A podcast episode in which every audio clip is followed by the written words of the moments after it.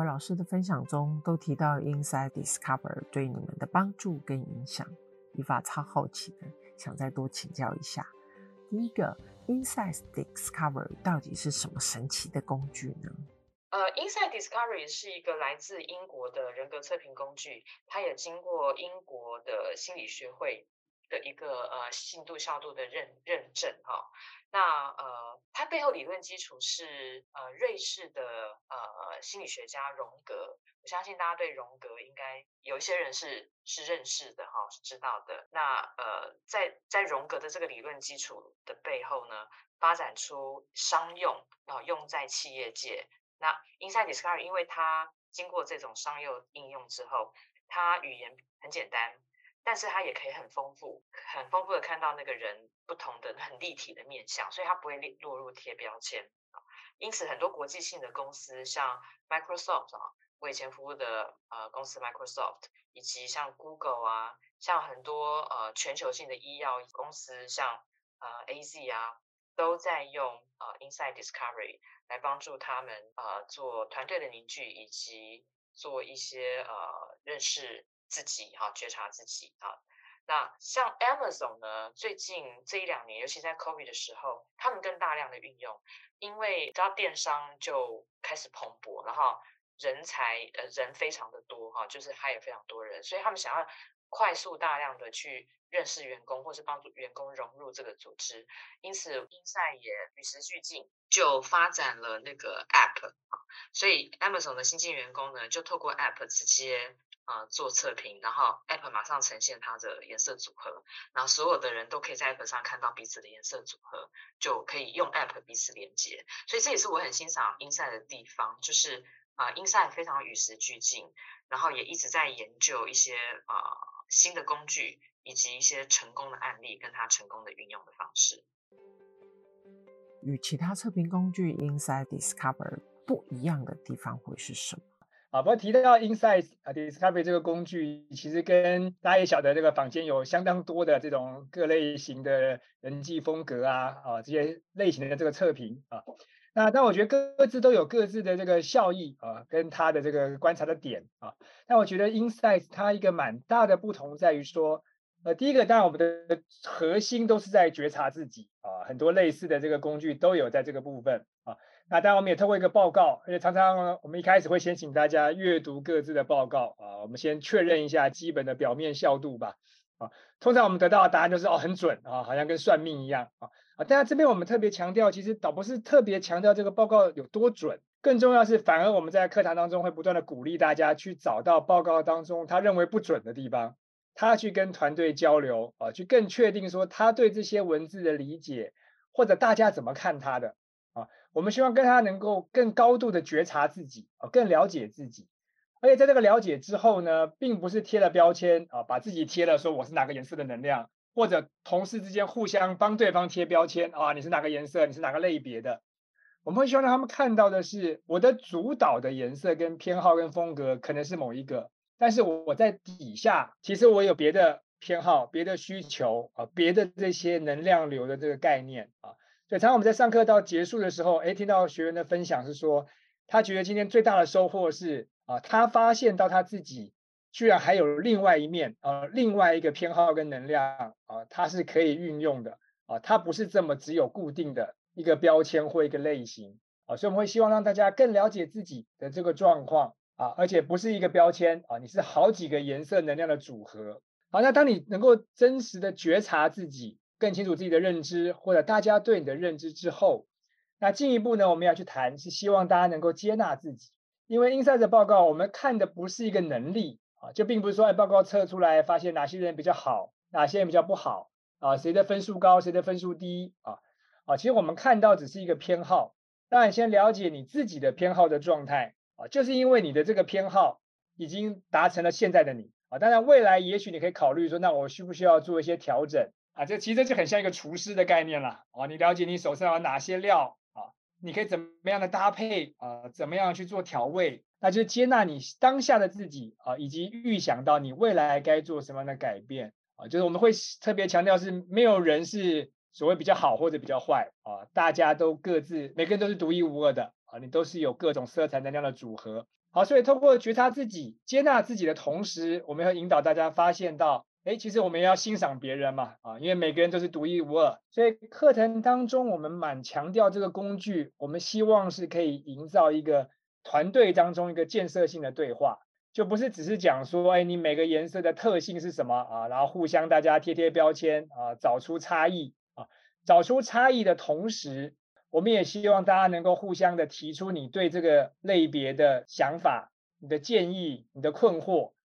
让大家可以具体的谈论到底未来我们这些不同的偏好的状态，我们该怎么样去调整沟通的方式，或者怎么样表达你的想法啊、跟价值观、跟需求等等啊。那另外，我觉得还有一个相对蛮重要的点是，我们特别强调啊，不管这个报告当下有多准，但它都只是当下。任何时候，我们都是有选择跟决定的啊，人人都可以去改变啊，去发展啊啊，当然不会一夕之间达成了，但只要你有意识到，所以也许我在这个工作角色上，我哪些颜色能量应该要更多、更强，哪些颜色的能量，也许我需要稍微把它压抑，稍微把它简单化。那通过这样子的方式啊，它是可以调的哦。我们有时候上课遇到一些也算是蛮激励我们的例子吧。啊，可能是两三年之后啊，他再来上课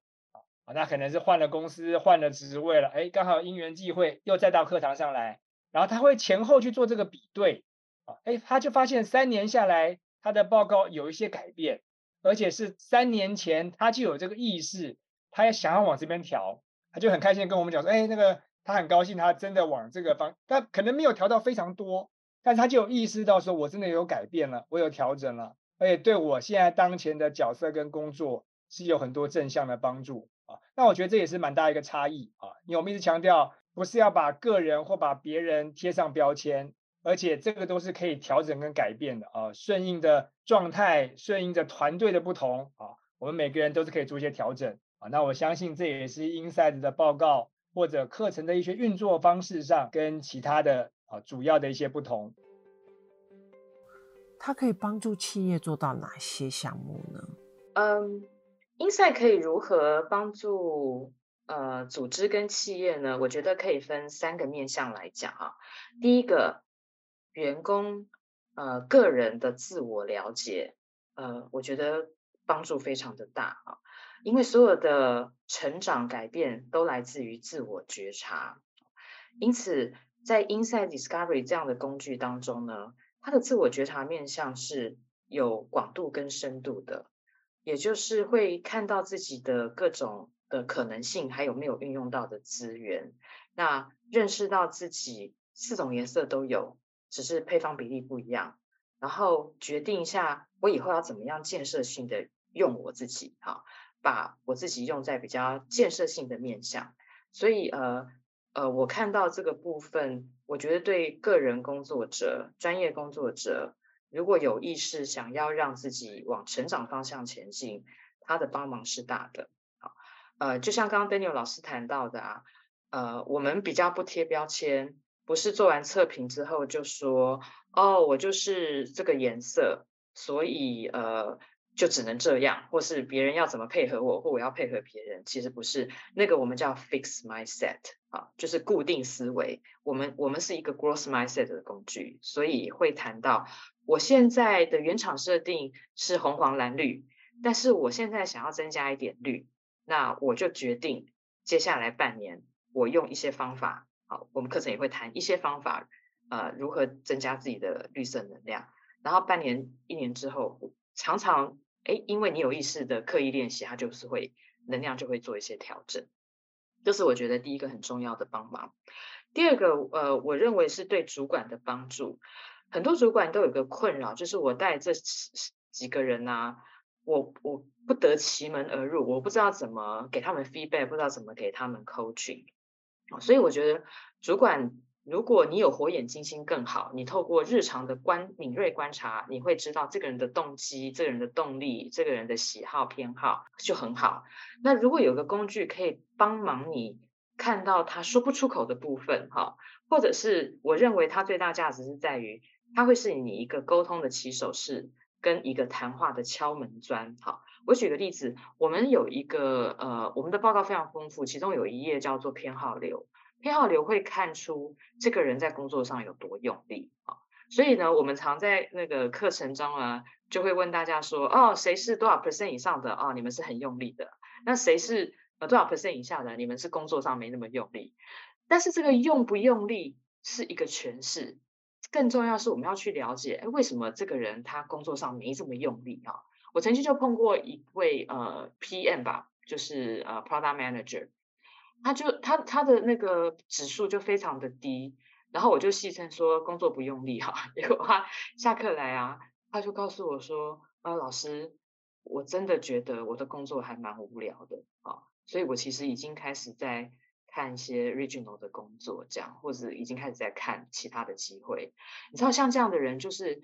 很有可能就是属于 quiet quitting 安静离职。这个工具就会帮助这个员工看到说，而且也去承认、去觉察说，对，其实我的工作我已经来到一个瓶颈，我开始要帮自己一些忙。同时，如果主管也认识到这个部分，开启这段对话，带着好奇去了解，说，哎，是什么让你这个指数怎么这么低啊？你是怎么解读的啊？我们可以用开始有这个谈话做一个切入点，你就会及早认识跟了解员工现在在工作的状态跟他的投入度的状态。那当然，如果指数很高的，可能也意味着他此刻很挣扎，面临的压力是大的，也有可能不是哈。所以。数字是一个现象，这个现象背后，它对个人意味着什么？它就会是为主管跟员工之间创造一个机会，去有一个深度的对话跟深度的讨论。那你就会及早知道我如何帮助这个员工，如何帮助他呃 engage 或帮助他成长，或帮助他更有发挥，